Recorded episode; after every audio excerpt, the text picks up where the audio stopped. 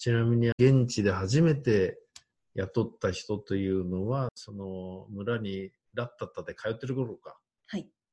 あの、ね、連れてってくれた人はい、そうです。現地の人、トゥクトゥクドライバはい。元トゥクトゥクドライバーのヘインさんという男性スタッフがいて、えー彼は、えー7人兄弟の末っ子で生まれたんですけど、もともと家庭が貧しくて、で、末っ子だけでもって言って、彼は高校まで通わせてもらったんですね。ー。うん。で、お寺で、えー日本語を教えてくれるお坊さんがいて、うんそのお坊さんが少し日本語を教えてくれたおかげで、片言の日本語が話せました。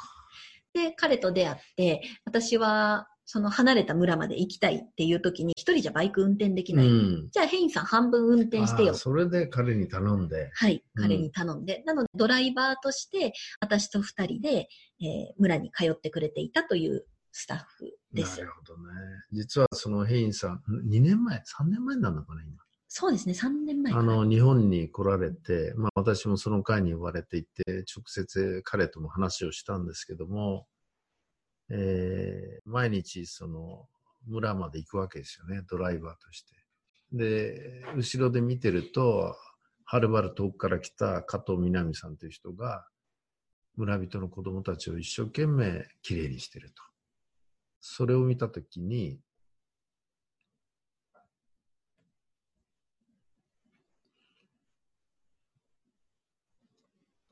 自分は何をしてるんだと。自分はカンボジア人なのに何もできてないじゃないか。と思ったっていうんだよね。それで将来南さんの事務所で働かせてくださいと。でも貴重なお金を使うことになるんでその割にはまだ自分は日本語がうまくないから半年後、一年後？半年ぐらいですね。もっと日本語が上手くなったらその時雇ってくださいって言って来た。今ももううん責任者の形でやってくれてるヘインさんっていうのはそういう出会いなんですよね。で、初めて彼女も法人としてある意味雇うわけだよね。はい。でもその給料が出せる状態だったかっていうのはお給料が出せる状態ではなく、なかったんだよね。はい。本当にまだ当時も、うんえー日本でバイトをしながら、そのバイトの中から、彼の給料を払う。はい。で、それも、ヘインには言えないので、うんあのーこうカンボジアのみんなからすると、カンボジアにこんな大変な思いをして、うん。一人で来てくれているのに、日本に帰って、まあ、いわば出稼ぎに帰るみたいな感覚にとらわれてしまうので、そんな風な思いまでさせたくないみたいな思いが、多分ヘインたちの中にはきっと芽生えてしまうので、うん。けどあくまでもそれは私がやりたくてやってたことなので、なんかこう、すごく複雑な思いでお給料を支払っていたのを覚えています。うんよくやってこられたなと思いますよね。あとさっき話してくれたキヨちゃんはい。日本人スタッフ現現地っていうか第一号。そうですね。本当こに。の人との出会いもすごいですよね。いやーもう本当に今の自分とこのプロジェクトがあるのは彼女の力だと思っています。うん。それぐらいこの私たちのナチュラルバリュープロジェクトにとっては私の人生にとっても人生の転機となる彼女との出会いだったんですけど、えー彼女との出会いは10、えーと20歳の時かな？で当時、えー保育学科の短大に通う学生さんで、で、えー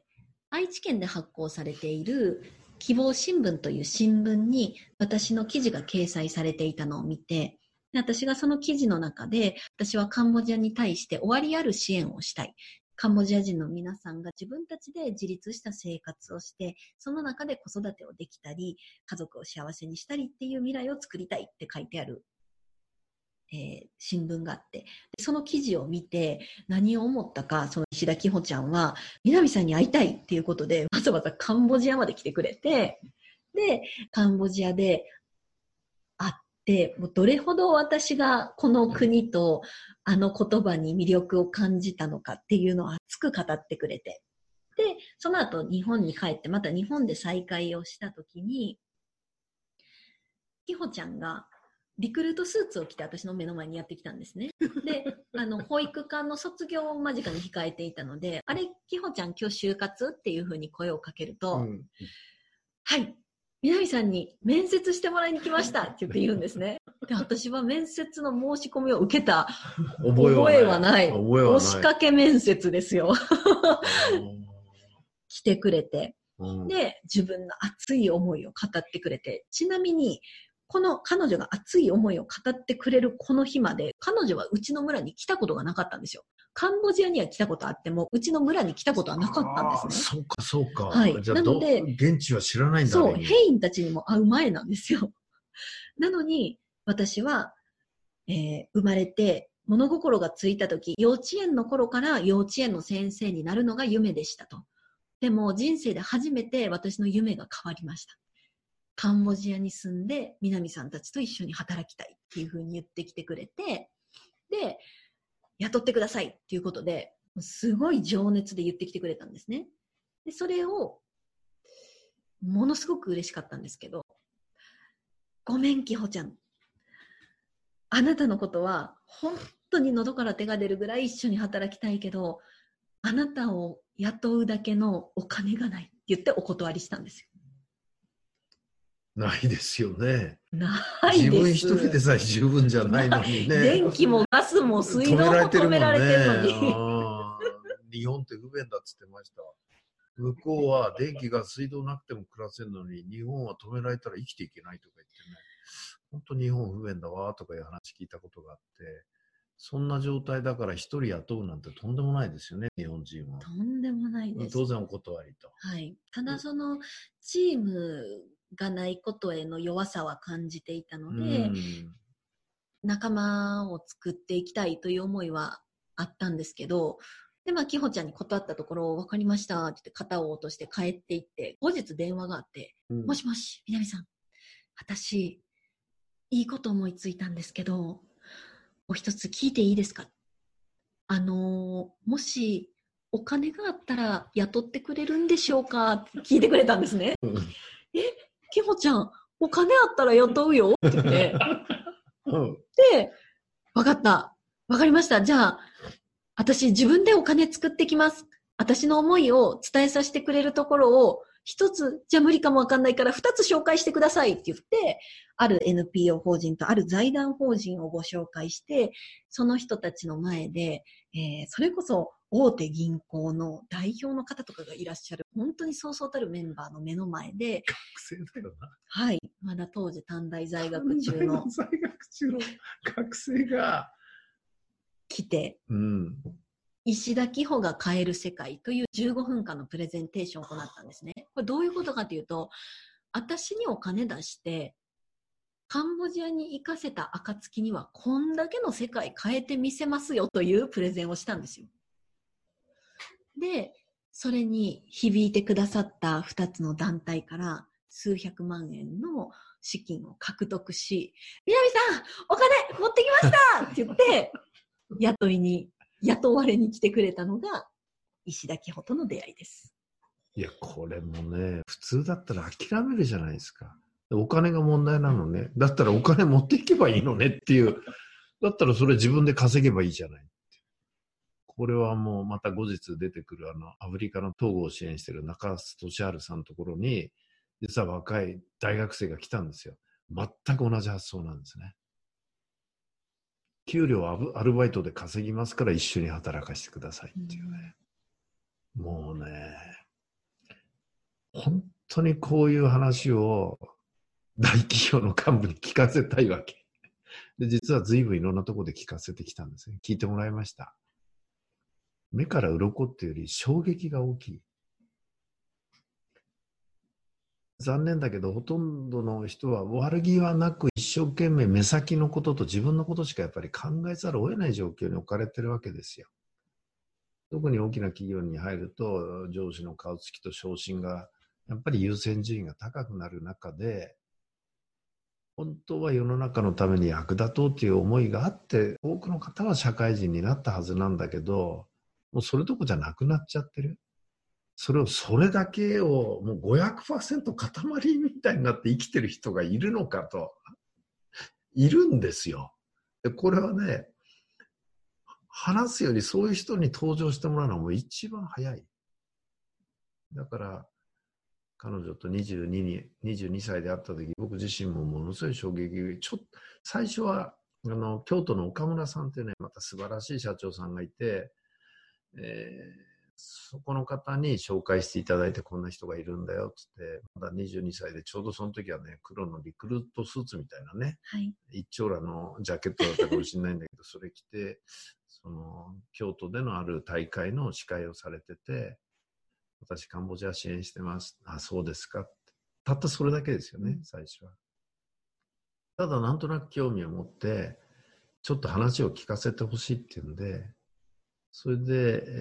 えー、わざわざ私自身、その、京都まで足を運んで、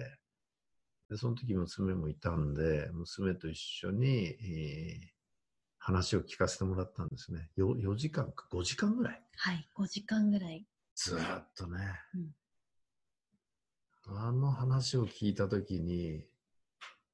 なんて言うんだろう、もう今まで知らない世界ですよ。例えば最初にカンボジアの個人っていう話を聞いた時にびっくりしたのは、個人っていうのは結構裕福な人が運営してて、年がいっていなくなっちゃうと、その支援金がもらえないんで、田舎に行って子供を買ってくると、ビジネスになってるんですよって話を聞いた時驚いちゃって、そんなこと知らないですもん、日本の情報しか持ってなかったら。でもそれは国として良くないなってんで解散になっていったら今度やっぱり行くとこがないわけですよね。そんな話から始まってずっと、まあ当時だからまだだいぶ前の話です。スタートした時点での話だけで、だからその後学校を作るとか、カゴを作るとかそういう話のない中で5時間ぐらいね、はい、話を聞かせてもらって、まあ、なんとも言えないですよね。でも、なんでこの人聞きに来たのって思ったでしょうね。22、3でこっちはもうね、それなりの年になってただろうし。そうなんです。その、当時あの、私が幹事さんとご縁をいただいた、あの、京都の岡村さんがされている京都流儀定書というイベントの、えー、私はちょっとお手伝いをさせていただいてたんですけど、幹事さんは登壇者として、そえー、そこに、ゲスト講師だ、はい、ゲスト講師として行かれていて、で、その幹事さんがわざわざオファーをくださって話を聞かせてほしい。何を話したらいいのかしらと思いながら、ドキドキしながら、幹事さんがいらっしゃるところに後日お伺いをさせていただいて、で、もうこの幹事さんの聞き上手なこの空気感で、私ももう止めのなく自分の話を話してしまい、気づいたらあっという間に4、5時間の時間が流れていて、で、その最後に、もう本当に自分の思いが話せば話すほど頭の中で整理をされていって、本当にこの機会をいただけてよかった、お礼を伝えようと思った時に幹事さんがスッと立ち上がられて、今日は忙しい中、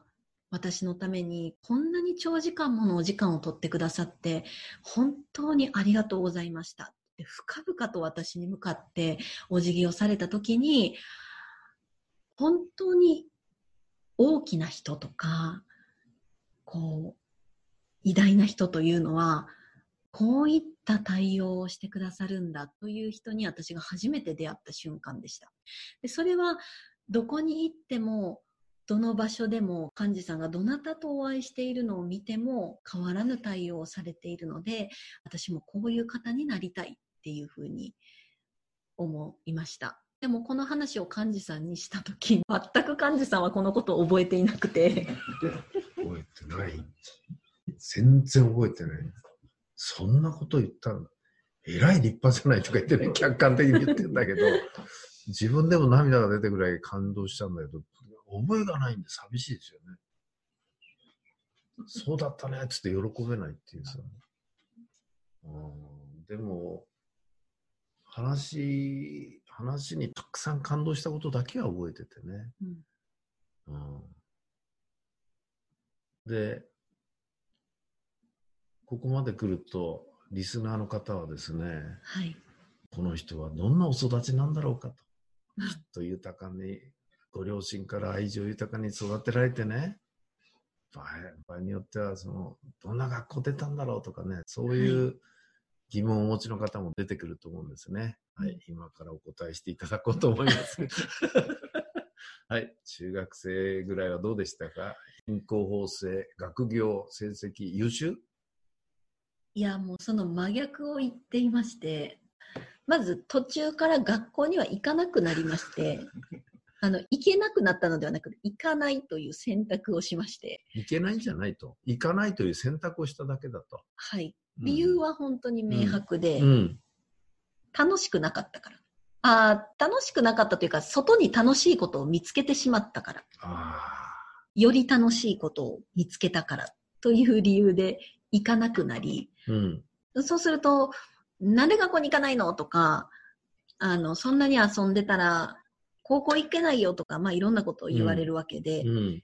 そうすると、また家の中がなぜか楽しくなくなり、家の中が楽しくなくなるわけね、学校だけじゃなくて。はい、そうすると、外にまた楽しいことを見つけてしまい、うん。じゃあ、出るかと。家出るかっていうことで、家にも帰らなくなり、中学2年の時？はい、中学2年の時、何ヶ月ぐらい家に出る、戻んなかったんですか？3ヶ月、4ヶ月ぐらいですかね。中学2年で。はい、でも。通、常で言うと、標準語で言うと、昔の言葉で言うとですね、そういうの、不良少女とかね、はい、言うんですけど、まあ別に不良ではないんだろうけど、そうですね、もっとすごくポジティブな。ポジティブな。んかあの、そうだ、京都へ行こうみたいなテンションで、そうだ、家出をしようみたいな、ああ、そういうテンションね。はい、リュックにパンツ、T シャツ、あ、これも入れなきゃみたいな、あの、遠足に行く前みたいな気分で荷物を詰め込み、出てったの。はい、遠足気分で家出する人ってそういないですよね、世の中多分。そうですね、ももうちょっと鎮痛な面持ち面持ちで出る。最も悲壮感のない家出だったかもしれないです。でも親はもちろんそういうわけにもいかず、帰ってこない。夜になっても。どこ行った？で私、携帯電話を持たせてもらっていたので、電話しても出ない。何かあったんじゃないかって心配するわけですよね。そりゃそうだ。で、出たら怒られるという。意識しかないのでうん出ない。出ないと。で、結果、あの、捜索願いを出され、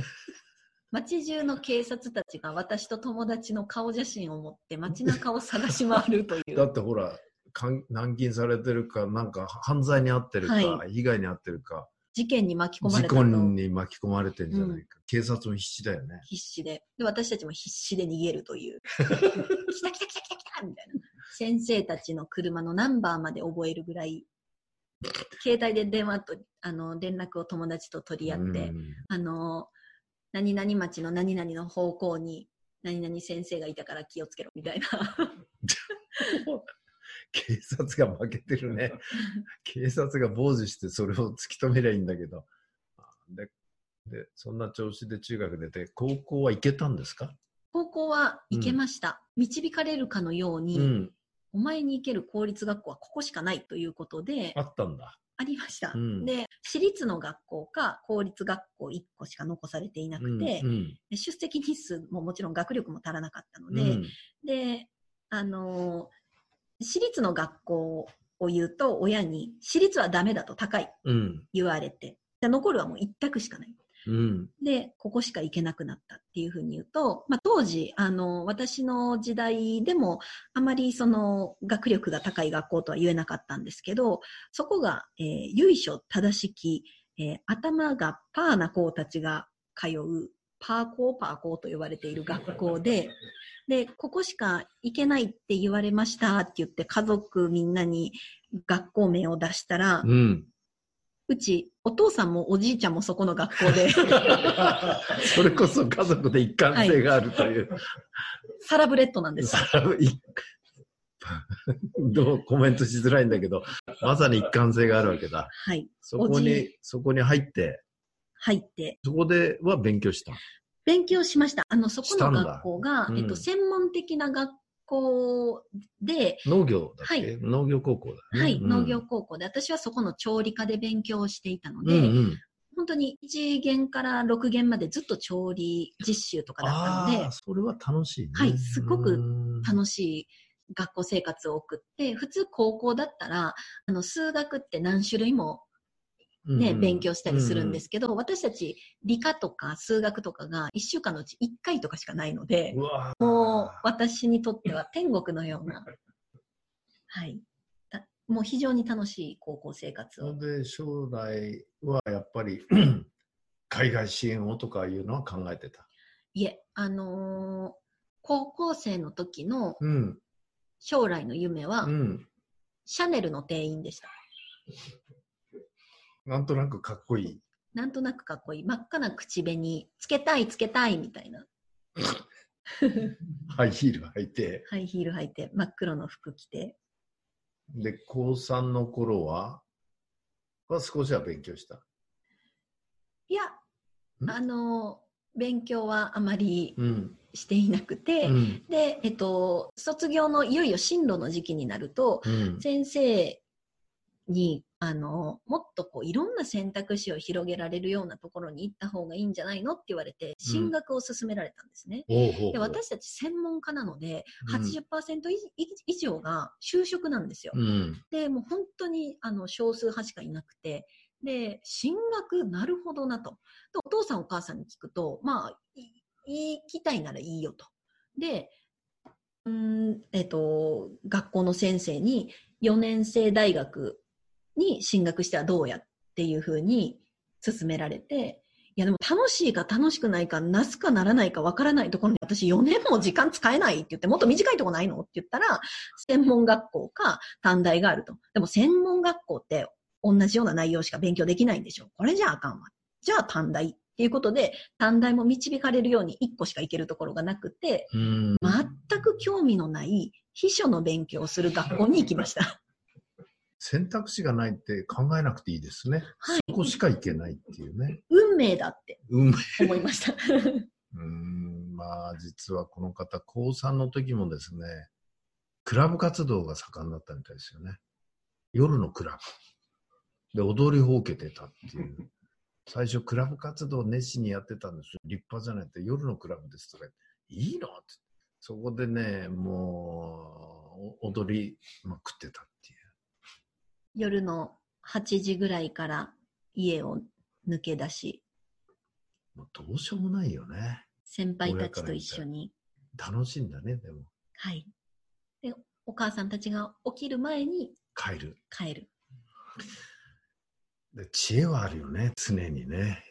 状況判断能力は優れてるよね。まず起きる前に帰っておかなきゃいかんなと。はい。うんそれでカンボジアはどういうあれでし出会ったんですか？まさにそのクラブ活動が大きな転機をクラブ生んでいま活動っしてて大事なんだ、やっぱり。大事です。やっぱりみんな真面目に取り組まないとそれはうん、。そそれはそうなんだ。はいうんで、あの、その踊り狂ってうんうんいる中うん、重低音の響くクラブの中で、うんうん初めてできた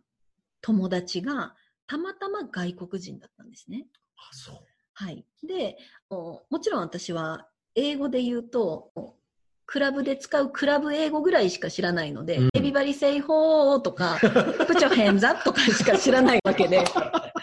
で、それだけそれね。だけしか知らない。はい。うん、それで。なのでうん、あの、向こうが何を話しかけてきてるのかわからないと。うんうんけどそこはこのクラブの空間が作り出してくれる。不思議なエネルギー空間はいでコミュニケーションが取れちゃうんだ。うんで、ぼんやりとした頭の中、こんな友達が世界中にできたら、私の人生もっと楽しくなっちゃうんじゃないかしらと思ったのが、海外に行きたいと思ったきっかけで、で、その翌日、私はもう当時その時は短大に進学していたので、短大の先生に、私は海外に行ってみたいと。けど、いかんせん、クラブ活動に励みすぎてお金がない。何かいいプランはないかということで聞いてみると、ある4年生大学と短期大学が合同で受けられる授業の中、学年1位を取ると40万円無返済の奨学金が出ると。お40万円タダでもらえるの？なんて耳寄り情報なんだということで、当時あの、アフリカの中で流行っていたブレイズという編み込みヘアがあるんですけど、うん前頭ブレイズのヘア、をあれ編むのに8時間かかるんですけど、ほどくの2時間半かかるんですね。で2時間半かけてほどいて、ほどいて。はい、まっすぐ真面目な状態にして、うん一生懸命授業に通い、無事1位を勝ち取り40万円をもらって、好きな海外に行っていいと。で、そこでただで大学のプログラムに参加するわけやから、ボランティアに参加しなくてはいけない。で、みんなは、あの、そんなボランティアに参加するような子なので、英語が話せたりとかするんですけど、あの、先ほども申し上げた通り、うん私はプチョヘンザプぐらいしか話せないので、英語ができるのは除外される。じゃあ、黙々と作業をするやつしか残されていなくて、私が行けたのは、南フランスでの古いお城の修繕作業という左官工事に2ヶ月半参加する喋んなくていいやつね。はいひたすら進んでいけばいいという。レンガ積みの仕事レンに。ガ積みの仕事ですね。でもあの、そこで私は海外で友達を作るという目的で行ったので、うんうんそれが別に左官工事だろうがうん何だろうが、何でもいい何でも行けたら。うん。ということで、初めて一人でチケットを手配して、うん。地図上で南フランスの場所、集合場所を調べ、初めて2ヶ月半海外に旅立ちました。初めてね。はい。一人で初めて飛行機に乗って。よくそのツーフレーズしか知らない人が行きましたね。それも夜の世界でしか通じない、その、ね。それ、その2ヶ月半の滞在が私の人生を大きく変えることになって、えー当時も、あの、月曜日から金曜日まではずっと左官工事で私たちはフルタイム出勤しているので、うんうん忙しいので、うんあの、土曜日、日曜日だけはお休みをもらえるんですね。うんで、その土日に、えー友達たちと、あの、20人ぐらいで共同生活をしていたんですけど、日本人は私一人で、他は全員外国人の方。うん。で、もう英語まみれの中で生活をするから、あの、ボディーランゲージで、こう、英語を覚えていって、で、なんかこう、コミュニケーションが取れるようになっていったと。で、その中で、えー日曜日に教会に行く子たちが多くて、でうん私も一緒について行ったところ、その教会の前で、フランスに住んでいる移民の女の子に物乞いをされたっていうのがきっかけで、うんえーこんな誰もが知っている先進国で、こんな人たちって本当にいるんだうん。っていうことにとても衝撃を受けて、もっといろんな国を見てみたい、もっと途上国を見てみたいと思って、そうだ、そういった途上国に行ってみよう。って思ったのが、この国際協力への道のきっかけです。で、実際カンボジアに行ってみて、はい。何かこう、肌で感じるものっていうのはあったんですか？なんか不思議な感覚なんですけど、うんあの、飛行機が降りてうん空港に着いた時に、うん。あの、血がこう、ゾワゾワゾワゾワってなるような、あの、感覚にあって、鳥肌が立つような。ああ、なんか、ここにやってきたというよりかは、帰ってきたっていうような感覚が近いような感覚にあって、でもう、着いた瞬間から私、この国が好きだと思って、うん。で、すごい本当に私は知識がない中カンボジアに行っていたので、えーカンボジアといえば地雷があって、物乞いがいて、うん不衛生で支援が必要でっていうようなすごいマイナスイメージを持っていったんですけど、そこには何も環境が整っていない中、もう輝く笑顔で生きる子供たちと何より輝いている大人たちがいて、うん。で、その風景を見たときに、あこのカンボジアの国が私は大好きだっていうふうに感じました。うん。あの、さっきお話ししましたけども、彼女の要請で、まあ、カンボジアにお邪魔しましてね、それで、一番驚いたのは、まあ、大体行ったメンバーの半分以上は彼女の話を日本で聞いた人たちだったんですね。でもちろん初めての方も数人いらっしゃったんですが、やっぱりものすごい彼女輝いてるんですよ。これは本当ちょっとラジオではちょっと申し訳ないんですけども、ところがですね、その彼女の地元であるシムリアップの空港に降り立って、その出てた時、まあ、出迎えてくれてたわけ大体まあ2時間ぐらいね、遅れちゃったのかな。あの、飛行場の上でぐるぐるぐるぐる着陸できなくて飛んでたんですけども、もう出迎えてくれた時のこの加藤みなみさんの輝きがすごくて、これはもう参加者全員が、人間ってあんなに輝くのって言って、驚いたんですね。本当に輝いてて、まあ、もちろん嬉しかったっていうのもあるのは当然なんですが、なんか輝きの質が違ってて、で、その後本当にね、あの、2泊4日の強行スケジュールで ずっと回ってですね、いろんなとこも、それこそ、あの、農村も行ったし、フリースクールも行ったし、その、作業場も行ったし、現地の人とコミュニケーションも取ったりとかも、いろんな学びの場をいただきましてね、えー、本当に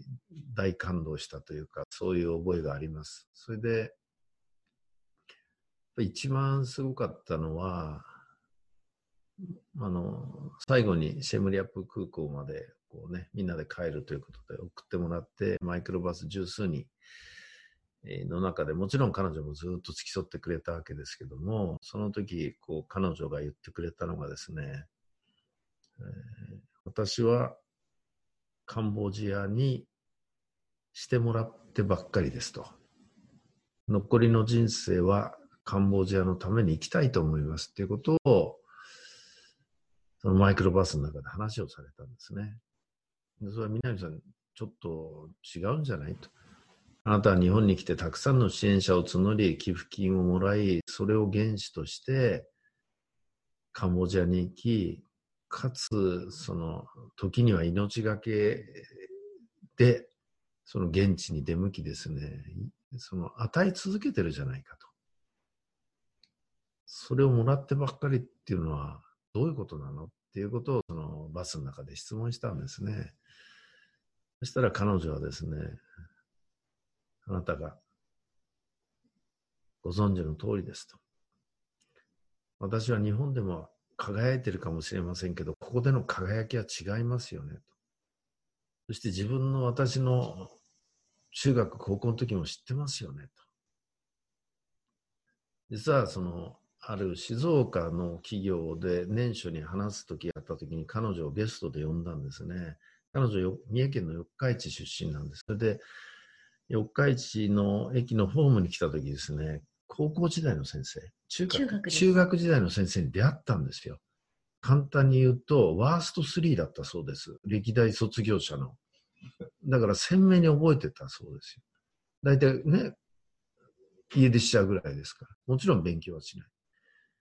でも今、やっぱりまとってる空気は違いますし、あなたは何をやってるのって言うんで、カンボジアを支援してこんなことをやってますって言った時、駅で泣き崩れた、先生が。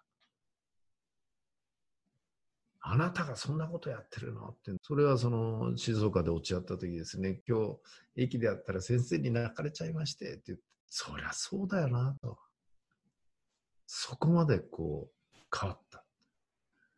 で、まさにその自分、彼女はその時こう言ってくれたんですよ。私は毎日毎日一瞬一瞬日々輝き続けることができています。これはカンボジアのおかげなんです。だから私は残りの人生、カンボジアに尽くしたいと思いますって言われたんですね。もう、マイクロバスに乗ってる人もみんな泣いてますよ。どれだけ尽くしても尽くしても、尽くしてるのに尽くしてもらったっていう人。で世の中のいろんな人がまた走馬灯のようにぐるぐる回るわけですよ。ほんのちょっとやっただけでやってやってやってやったっていう人がなんと見苦しいつまらん人間かと。これだけやってももらったという。その時にやっぱり人間の大きさの違いっていうか、人間性っていうかね。まあ、すごかったですね。ですから、私自身も毎回お話してますけど、60前後から彼女と会ったのも多分60いくつ、2、3、4ぐらいの時ですよね。会って、まあ、ずっとお付き合いしてきて、で、まあ、いろんなところで、セミナーとか講演会に呼んで、喋、話をしてもらって、まあ、講演報酬がそのまま活動資金になるんで、えー、いろんなところを案内してもらう、させてもらい、また聞いた人もやっぱり勇気をもらえるっていうかね。うん、まあ、ぜひ、あの、ネットでですね、えー一般社団法人グログローブジャングルのナチュラルバリュープロジェクト加藤南ということで、え、タイトルが出てると思いますけど、このタイトルでも検索していただくと、まあ、いろんな活動もされてますし、彼女のことを書いてくれた、あの、絵本のようなですね、素晴らしい本もありますし、まあ、そういった中もぜひ皆さんもご覧いただきながらですね、まあ、今日の話から何か感じ取っていただきたいなと。いうか、多分いろんなことを感じていただけるんじゃないかなというふうに思います。で、幸か不幸かコロナのおかげで、ほとんど、あの、3分の2はいつもカンボジアなんですけども、えー、ずっと今は日本にいますので、まあ、しばらくは日本でいろんなところでまたは、まあ、によっては一緒に活動できるかなまあ、そういう一環もあって今日は金沢に来ていただいてですね、えー、いろいろお話をしていただいてるわけですけども、また皆さんもぜひ、あの、ホームページなんかもアクセスしていただいて、えー、彼女自身の生き方からこう何かをですね、感じ取っていただければということで、えー、想定以上に相当長いインタビューというか、実は全部私想定内なんですね、これは。もう絶対1時間では無理だっていうのは分かってたんで、えー、分割であの何回かに分けて聞いていただいてる、まあ今日は最後になりますけども、まあ、あの、何かを感じ取っていただければということで、えー、今日のあり方研究室終わりにしたいというふうに思います。